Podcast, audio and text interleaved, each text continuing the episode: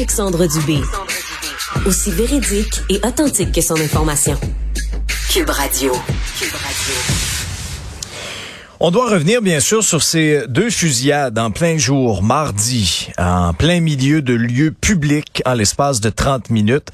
Écoutez, euh, depuis le début de l'été, il n'y a pas une semaine qui passe sans qu'il y ait un événement violent à Montréal.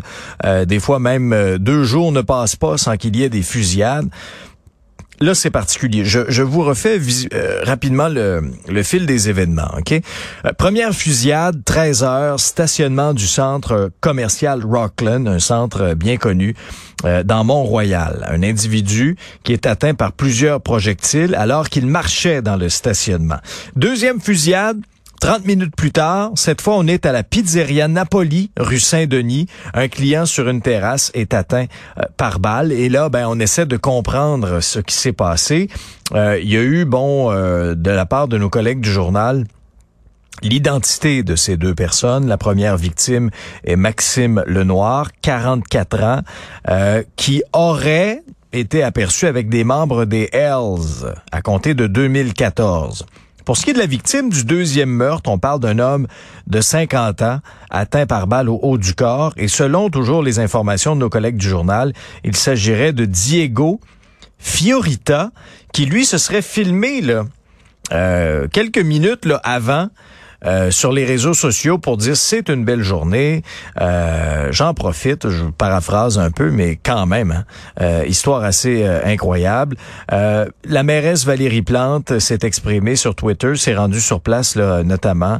elle dit deux événements armés sont survenus dans la métropole. Le SPVM est à pied d'œuvre dans les secteurs touchés pour rassurer les citoyens mener l'enquête. Toutes les ressources nécessaires sont mises en place pour faire la lumière sur ces crimes. Alors maintenant qu'on a mis on va aller rejoindre euh, notre expert, Roger Ferland, enquêteur à la retraite à la police de Québec. Bonjour, Monsieur Ferland. Bonjour Alexandre. Alors, euh, Roger, euh, les, premières, tes premières impressions, deux fusillades coup sur coup, là, en l'espace de 30 minutes, dans des lieux publics à Montréal, c'est quand même assez incroyable. On est rendu là. Alors, tout à fait. On vit un mix en ce moment, Alexandre, de, de plusieurs phénomènes, je pense, qui se regroupent et qui se recoupent il faut, faut, voir ça un peu, euh, la sécurité publique, comme étant un, immense jardin. Ben, malheureusement, en ce moment, dans notre jardin, là, dans la région de Montréal, on récolte ce qu'on a semé ces dernières années. Mais il y avait plusieurs phénomènes qui s'annonçaient, il y avait plusieurs phénomènes qui se présentaient. Le crime organisé a toujours fait son ménage par lui-même un petit peu. Là. hier, ça a presque l'air d'une extraction chirurgicale, avec un culot incroyable, de le faire deux jours, puis en plus d'en faire presque deux back-to-back dans un contexte assez euh, relié, du moins, là, jusqu'à une certaine limite. Ça demande du culot. On a vu des tireurs à, gage ces dernières années pour certaines organisations dans la guerre des motards. On va sûrement trouver des réponses à ces gens-là. C'est qui les a fait un jour? Mais ça prend souvent du temps pour ça. Mais ajoute-moi ça à tous les autres phénomènes qui en ce moment à Montréal, c'est un petit peu en ce moment insécurisant, je te cacherai pas. Ben écoute, euh, c'est clair, parce que quand on regarde ça, moi ce qui me choque, là, sais, que, que, les criminels se tuent entre eux, c'est une chose, OK? Mm-hmm. Mais là, que ça se passe dans des lieux publics, en plein jour, où là, il y a des gens qui risquent d'être des victimes innocentes de ces crimes-là, euh, c'est là que ça passe pas. Et, honnêtement, comme, comme citoyen, je pense qu'il faut, il faut, il faut s'exprimer clairement euh, là-dessus et dire, ça suffit, là. Exactement. Tu le dis très bien, Alexandre. On aura la police qu'on mérite en ce moment, on aura la sécurité qu'on veut bien. Je veux dire, on avait déjà pu compter sur un certain, j'aime pas dire ça comme ça, mais un certain code d'honneur que certains bandits, certaines catégories criminelles avaient et respectaient les citoyens là-dessus. Euh, par exemple, on tue pas devant la famille, on tue pas devant les enfants, on tue pas de, tu sais, on s'entend, c'était, c'est, bien peu noble de parler quand même comme ça. Mais on dirait qu'il n'y a plus rien, il n'y a plus rien qui tient. plus rien. Regarde, là, même le crime organisé de haut, de haut niveau, on fait ça de jour, dans le cours d'un centre d'achat, on pète le gars à place qui est, on s'en sac des gens. Wow! C'est un signe un peu que, en ce moment, en tout cas, la crainte de se faire attraper dans un court laps de temps ou de se faire prendre par son crime n'est pas très forte. Parce que souvent, les bandits ou les criminels se cachaient quand ils faisaient ça. Mais là, on sent même pas ça. On sent même pas ça. Même dans certains cas, euh, on le voit dans certains autres crimes, pas celui-là, mais on s'expose ces médias sociaux puis on annonce carrément d'avance nos réussites, là, ou avance ou après, là, on annonce nos réussites. Donc, ces gens-là n'ont plus peur des policiers? Je pense pas, justement. Je, puis il y a, un petit phénomène que je trouvais le fun, qu'on ait confiance en nos policiers, qu'on se rapproche d'eux, c'est une chose mais qu'on perde le mot respect de l'uniforme, qu'on perde le mot respect quand un policier t'intercepte ou t'interpelle, que tu collabores pas, que tu commences déjà à demander euh, pourquoi je te filme, t'es raciste. Hey, j'ai envie de te dire en français, ta gueule, là. On peut-tu laisser la police faire son travail? On peut-tu recommencer à faire confiance à nos policiers? Parce que, sincèrement, ils sont extrêmement professionnels. Mais la conséquence que ça fait, les policiers sont pas plus calmes que les autres. Pourquoi j'irais me mettre dans le trouble et je risquerais de me mettre dans le trouble en ce moment? Ben, ça a amené ce qu'on vit là en ce moment, peut-être un peu de désengagement. Puis c'est triste, mais c'est la sécurité des gens. c'est pour ça, il va falloir que les gens parlent, il va falloir que les gens disent ce qu'ils veulent, puis qu'on arrête d'en parler, puis qu'on fasse confiance à ceux qui sont les vrais en place. Les policiers, ils sont capables de faire le job, puis ils savent comment faire. Donnez-le les possibilités. C'est intéressant ce que tu dis là. On va prendre le temps de décortiquer ça, OK? Parce que pendant des années, on a entendu un discours, parfois même politique, parfois même, parfois même de la part de gens qui se retrouvent à la mairie présentement. OK? les espèces de mouvements de définancer la police, euh, que, que tous les policiers sont racistes, le racisme systémique dans la police. Est-ce qu'à un moment donné, il n'y a pas un peu d'hypocrisie politique aussi en même temps de venir, euh, tu sais, de, de, de, se désoler face à ce qu'on vit en ce moment à Montréal, alors que certains ont entretenu un peu cette rhétorique euh, wokiste, euh, très, très, très euh, alarmiste quant à euh, le, racisme systémique ou le racisme dans la police. Et comprenez-moi bien, là, des individus racistes, il y en a, là. Euh, il y en a partout, malheureusement, il faut dénoncer ça. Mais est-ce que tu fais un, un lien de cause à effet, toi, entre les deux? Oui, tout à fait. En ce moment, oui. Puis on s'entend, là. S'il y a des gestes racistes qui sont posés, il faut les dénoncer. Mais il faut arrêter en ce moment, de façon culturelle et quasiment habituelle, de crier haut et fort que tous les policiers sont racistes. Entre toi et moi, c'est archi faux.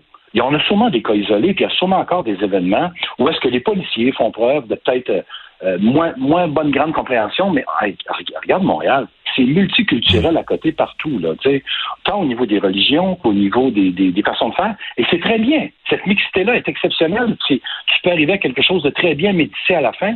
Puis je trouve que ça fait des belles sociétés quand on arrive à bien fonctionner. Cependant, on a eu des lunettes roses à penser en ce moment qu'on peut vivre comme euh, au pays des cali calinours, à se donner de l'amour, ça va tout fonctionner. On a besoin de remparts, on a besoin de limites, puis on a besoin de conséquences face à nos gestes. Je ne connais pas de gens, moi, qui s'auto toujours disciplinent toutes seules. Surtout pas les criminels. Hmm. Alors, tu es obligé de baliser ces systèmes-là. Tu es obligé de donner des limites à un moment donné. Mais là, en ce moment, on a tenu des discours qui étaient, euh, qui étaient bon, d'apparence noble. Est-ce qu'on l'a fait pour gagner des votes? Euh, J'ignore la raison totale. Mais je sais que là, présentement, je peux te dire, Alexandre, on récolte ce qu'on a semé. tu l'as très bien résumé tantôt dans plusieurs propos quand tu m'as émis avant de poser cette, dernière question. Ben, moi, moi c'est sûr que ça m'habite, cette question-là, parce que y a des policiers aussi qui me parlent et que là, qui me disent, penses-tu vraiment que ça me tente, moi, d'y aller, là? je veux dire, ben les gens vont nous filmer, on va se faire accuser de à tort et à travers de toutes sortes de choses. Est-ce que tu sens toi un peu une espèce de désengagement aussi du milieu policier? Est-ce que est-ce que tes antennes captent ça aussi? Oh oui, tout à fait. Au début, je, je, je, je vais faire une bague qui n'en est même pas une. Je trouvais un petit peu ça drôle. Au début, les policiers parlaient de la technique FIDO. Je disais, c'est quoi la technique FIDO? C'était, c'était, on prend les quatre lettres, c'est en anglais, excusez l'expression, fuck it, drive on. Tu vois quelque chose à côté, les gens veulent pas t'appeler, ils veulent pas te le dire, pourquoi j'irais me mettre dans le trouble? On met le, on met le, le, le, secteur de vitesse en position drive et on change de direction. Ah, je vais attendre que ça dégénère vraiment. La technique FIDO, je la trouve pas le fun trop trop, là. Mm, mm. Parce que je le sais que avant, on avait encore certains policiers plus vieux, guerriers un peu, qui avaient envie sur le travail. Mais tu regardes ce qui se passe présentement avec la, avec la déontologie policière, avec euh, le questionnement à toutes les fois qu'il se passe un événement, le BEI qui débarque automatique. Il faut qu'on ait transparence. J'en conviens, là. Je ne veux pas de police qui devienne des cow-boys. C'est clair, clair. Mais nos policiers sont formés, ils maîtrisent bien les lois, ils maîtrisent bien les règlements. On peut toujours commencer à leur faire confiance un petit peu, puis arrêter d'en parler là, tu sais, entre trois, quatre discours de comité de ne sais pas trop quoi. Puis on va leur demander aux autres, là, sincèrement. J'ai entendu des commentaires ces derniers temps par des policiers à la retraite de SPVM, là. Euh, M. Wall, M. Gélina, extrêmement sacoche les propos, très sacoche. Je te dirais, là, ils ont émis un paquet de, de, de, de, de, de possibilités et de conséquences. Ils l'ont émis, ça fait des mois que ça se dit, là. Qu'est-ce que qu'est-ce qu'on devrait faire au niveau des lois? Qu'est-ce qu'on devrait faire au niveau si on veut rendre ça plus sécuritaire? Et quelles sont les conséquences? Qu'est-ce qu'on a mis en place en ce moment? À peu près rien. Alors, on ne s'occupe pas de notre jardin. Ben, notre jardin est en train de pousser mm. avec toutes sortes de mauvaises herbes au travers en ce moment. Mm. C'est pas chic de faire du sarclage. Mais si tu veux tes bons légumes à la fin de l'année, il va falloir que tu fasses ton sarclage quand c'est le temps. Quand, quand il se passe des événements comme ça, là, est-ce que, je sais pas, moi, il y a un message qui se passe euh, aux, têtes dirigeantes, là, puisque, je veux dire, euh, quand t'es policier, t'es connais, là. Euh, tu connais, là, qui, qui run la business dans tel et tel quartier ou quoi que ce soit. Et au fur et à mesure que l'enquête avance, quand, quand on sait qui, par exemple, a commandé ces gestes-là, y a-tu des messages qui se passent? Y a-tu, je sais pas, moi, des policiers qui débarquent dans tel tel bar ou dans tel tel restaurant qui appartiennent à la tête dirigeante puis dire, écoute bien, mon petit pète, là, on t'a à l'œil, OK? Puis c'est inacceptable ce que tu as fait, puis on te met de la pression. Est-ce que ça se fait encore, ça, ou on a peur de le faire? Euh, on devient de plus en plus frileux et inquiète de faire ces genres de gestes-là. Évidemment, ce que tu décris là, ça s'est fait euh, vraiment, c'est très clair. Puis c'était même nécessaire. Même si on n'arrêtait pas la personne, on était capable de dire on est au courant que, on sait que ça, ça va se passer, puis on te demande de faire attention parce que là, tu vas trop loin. Mais en ce moment, je te dirais, oui, mais euh, si même nous, comme policiers, si on se permet d'aller faire ça maintenant, aujourd'hui, en 2022, mm.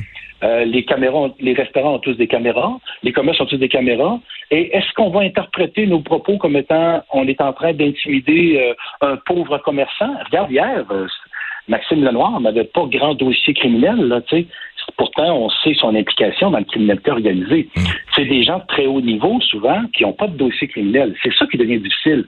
Alors, à qui tu passes les messages quand tu veux vraiment influencer le milieu? faut que tu le passes au bon. Mais il faut que tu le passes de la bonne façon. Puis on s'entend, ça se passe pas sur la place publique généralement. Mais oui, ça doit se faire. Mais ça, ça se fait généralement, Alexandre, par des policiers qui ont de l'expérience. Pas dans un contexte de, de, travail de rue de base. Fait que, puis là, en ce moment, on s'entend aussi, on perd l'expertise. Euh, les policiers partent à la retraite, c'est correct. On va les remplacer par des jeunes plus à jour, plus, plus prêts à faire des nouvelles techniques, mais la police, ça ne changera pas. C'est un service à la clientèle. Hmm. On est là pour desservir le client. Ben là, en ce moment, le client, il nous demandera ce qu'il veut, puis on va les servir en fonction de ce qu'ils veulent. Mais je le sais que là, certains ont envie de dire, puis je me le suis quasiment fait dire l'autre jour, les policiers font pas leur travail. Ouais, mais je suis capable de comprendre pourquoi en ce moment, qui évite d'en faire un petit peu de travail, parce qu'à toutes les fois, il risque de se mettre en situation problématique. Puis j'ai envie de te dire que je, suis capable d'en comprendre une partie. Je suis pas sûr en ce moment mm. que je serais. J'ai déjà travaillé au SPVM, jeune dans ma carrière. Mm-hmm. Puis je le savais ce que ça impliquait au début. Puis j'étais un individu qui venait pas de cette région-là. J'ai trouvé ça difficile, l'adaptation. J'étais prêt à m'y faire sur un bout. Mais je peux te dire, je trouvais ça dur, Alexandre. Je comprends. Le sentiment du non-service à la clientèle. Les gens, des fois, se balançaient un petit peu de moi. Puis moi, j'avais envie de me balancer un petit peu d'eux. Hmm. Parle de longtemps, là, c'est les années 80. Là. Ah ouais, ça s'est pas amélioré. on est en 2022. Là. T'imagines? Et je peux te dire que mon côté euh, campagne reprend le dessus. Le service à la clientèle, c'est excellent et c'est ce que ça prend. Ça se peut des frais. Des fois, il faudra qu'on dénonce publiquement, puis des fois, ça sera secrètement l'information, mais il faut qu'elle se rende aux policiers. Et les policiers, à ce moment-là, vont pas faire leur travail, mais euh, on les laisse travailler. Dimanche, on va déclencher euh, la campagne électorale officiellement euh, mm-hmm. en vue d'aller aux élections le 3 octobre prochain. Est-ce que, est-ce que tu t'attends à ce que ce sera un enjeu primordial de la prochaine campagne, la sécurité comme ça à Montréal, notamment? En tout cas, pour la région de Montréal, je pense que oui, Alexandre. Ça va sûrement être un sujet qui va être extrêmement discuté parce que il faut qu'il faut qu'il y ait des gestes concrets qui soient posés, des actions, puis qu'on.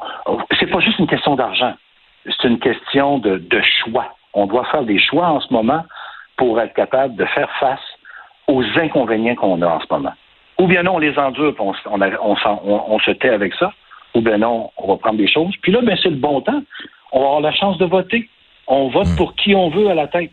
C'est peut-être le temps de, de peut-être choisir ceux qu'on veut qui vont être capables de répondre à nos questions. Mais, mais tu sais, moi, je me mets dans la peau là, des, des gens. Moi, j'ai habité longtemps à Montréal, dans des quartiers du mhm. centre-ville. J'habite à la campagne maintenant. Je ne regrette pas du tout mon choix. Je suis très content. Mhm. Mais je comprends, moi, l'inquiétude des gens ah qui se disent, ça suffit, là. Je veux dire, c'est pas vrai, moi, que mon quotidien, ça va être ça, une fusillade aux deux jours dans mon quartier. Puis, tu sais, je veux dire, les Montréalais ont droit d'être en sécurité dans leur ville. Puis là, on essaie d'abrier ça en disant, ben oui, Montréal est une ville sécuritaire. Excuse-moi, là, mais quand ça tire du gun en plein jour dans des lieux publics, à répétition, pas une fois ou deux, là, à répétition depuis le début de l'été, quand on tire 80 balles comme la semaine passée dans Rivière-des-Prairies, ben j'appelle pas ça une ville sécuritaire, moi, Roger. Non, non, non, tout à fait, je suis tout à fait d'accord avec toi. C'est pour ça que là, c'est pas aux gens de déménager. Puis on s'entend, vivre en ville, il y a extrêmement de très beaux avantages et c'est super le fun de travailler en ville, à proximité, euh, tes gens, les services, la population, c'est parfait. Mais si tu veux ça propre comme ça, excuse-moi, à chaque fois que tu passes à côté d'un mauvais herbe, il faudrait peut-être que tu l'indiques, puis tu l'éradiques aussi du sol. C'est pas nécessairement au gars de la voirie toujours d'arracher les mauvaises herbes dans les plates-bandes. C'est un peu ce principe-là. Si les citoyens en ville veulent une ville propre, ben, ils vont devoir s'impliquer, puis les policiers vont devoir avoir les supports et les coups des franges pour le faire. Je pense qu'ils peuvent le faire, et ils l'ont déjà fait. Des très grands ménages se sont faits à Montréal. Je recule dans l'histoire, puis recule à l'époque de M. Drapeau, la ville de Montréal était relativement corrompue, elle a bien, bien longtemps. le ménage s'est fait. Il y a eu des actions policières fortes et puissantes. C'est encore tout à fait faisable. Mais il faut arrêter de mettre ça comme étant un, un secret de polichinelle. Là ça se fait action par action, petit à petit, puis tout est faisable quand on le veut bien. et moi, je retiens une phrase euh, qui m'a marqué. On a la police qu'on mérite présentement et il y a peut-être certains politiciens qui devraient faire un peu d'introspection. Merci beaucoup, Roger. Ça fait plaisir. Bonne journée à vous. Salut. merci. merci, Roger. À la prochaine.